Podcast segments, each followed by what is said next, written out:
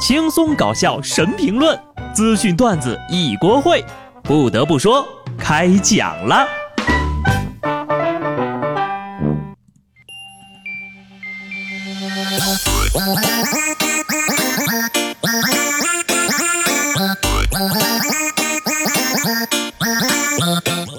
Hello，听众朋友们，大家好，这里是有趣的。不得不说，我是机智的小布。这两天呢，大家要是没什么事儿的话，就多去逛逛超市吧。因为再过不了几天，你再去超市的话，就会被中国娃娃和刘德华烦得根本没有心情逛。恭喜你发财！自从没了微博热搜，我现在呀也没有什么刷微博的心情了。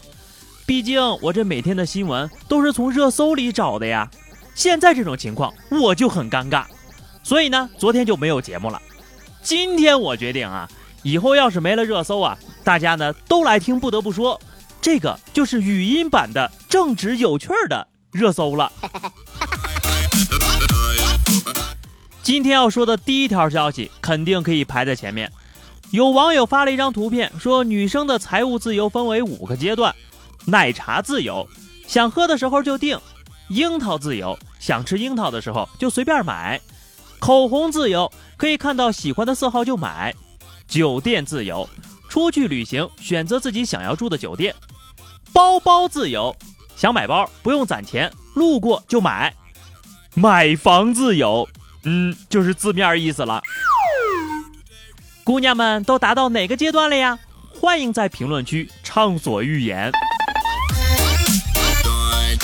紧接着啊，就出了我们男生版本的。我们来看一下啊，男生的财务自由分为以下几个阶段：一、精酿自由，精酿啤酒随便喝；数码自由，苹果、外星人随便买；球鞋自由，乔丹椰子随便买；汽车自由，法拉利大 G 随便买；手表自由，百达翡丽、爱彼随便买。不得不说呀，我都干了四年的主持人了，财务自由的第一阶段，竟然还没达到。我现在最多也就是零食自由、外卖自由，以及最重要的生死自由。去年呢，我活的是既悲惨又压抑，但是今年呢，我决定将一切反转。所以现在过去一个多月了吧？啊，我这个生活呀是既压抑又悲惨了。我们那些向往的自由呀，就让青蛙儿子们替自己实现吧。手游旅行青蛙的负责人上村真玉子说：“我们希望玩家之间不要竞争抢夺，能够按照个人的步调悠闲的玩游戏，享受游戏，不受任何的约束，能够自己想做的事情是理想啊！特别是现代的年轻人，从工作到生活要做的事情太多了。”游戏就是将现实中的不可能变为可能，所以呢，就让青蛙代替我们去做我们做不到的事情吧。这最不可能做到的就是院子里能长出钱来。你说现在玩个游戏啊，都跟做阅读理解似的，真的是太不友好了。你们游戏以青蛙为主角，是因为主题是旅行归来，归来的日语发音呢，跟这个青蛙是相同的。所以这个游戏啊，要是整个中国版的话，主角可能是一只乌龟。哎，我突然想明白一事儿啊，大家为什么会把青蛙代入成儿子呢？因为如果代入成配偶，这游戏就玩不下去了。你想想啊，你在家天天的种地换钱，他在外头浪到天涯海角，就给你烧点青菜、洋葱、破明信片，回家就是吃饭睡觉，宁愿写日记也不跟你说半句话。然后呢，你还要给他收拾行李，这日子还过个屁呀！所以呢，能让人心甘情愿付出的，只能是当老妈子。还有二十来天哈，就要过年了啊！不对，十来天哈，这个时间过得挺快的。你在等青蛙，家里也有人在等你啊。有一个现象很迷，咱这儿养瓜儿子养的是热火朝天，日本人民却都在玩荒野行动。可笑的是，这两款游戏呢都上了对方国家的游戏榜首，可以说是一只鸡一只蛙，中日友好都靠它。但日本人民不知道的是，这款呱呱游戏早就已经有了汉化付费版了。截止到二十四号呀，这个游戏呀已经收到了近八千条的用户评论，全部都在骂他山寨丢人。好消息是，这个盗版游戏呢已经被下架了。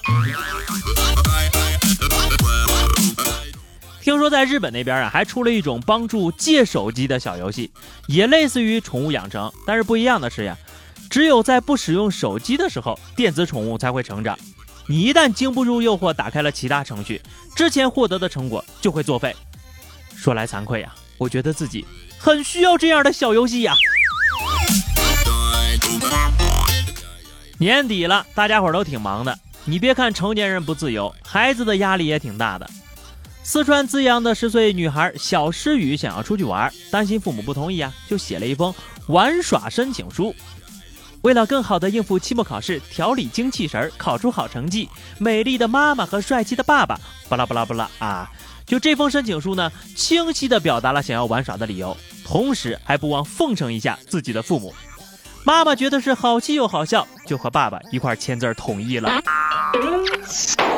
出去玩还知道写个申请，不像你们养的那些瓜儿子呀，这么久了啊还不知道回家。小小年纪就这么厉害了，从小就懂得什么事儿都要跟上级领导打报告，得到申请批准才能做的好孩子，简直就是公务员和事业单位的预备人才呀！看完别人家的孩子啊，再来感受一下别人家的年终奖。一月二十六号，江西一个集团呢为下属的两个分公司的员工发放二点五八亿和二点三九亿的年终奖现金红包。对于患有癌症等特殊疾病的员工呢，就算全年没有一天的出勤，也能每人领到三万块。啊，对于这种公司，我真的只想说四个字，请联系我。那什么，你们过完年什么时候再招工啊？哈，我可方便投简历。上礼拜五我们也发了年终奖呢，嗯，我们老板说了，最多呢可以拿到五十万，大家伙儿一听啊，都热血沸腾的，就商量着呀，你说谁要是得了五十万，就得请全单位的人请客啊。这个领导终于来了，发完了之后，我才明白为什么他突然就大方起来了。原来这年终奖啊，就是一人一张价值十块钱的刮刮卡，最高奖可以领到五十万。我的这个心呢，还是来聊话题吧。上期节目呢是自由讨论哈，说是如何搞热节目的互动氛围啊。听友雪碧妹子说，那个啥，你可以在结尾弄个交友啥的。哈哈哈哈！我相信我，二零一八年一定能网恋。小伙子们都听到了吧？啊，感兴趣的可以私信他，雪碧妹子啊，祝你早日奔现吧。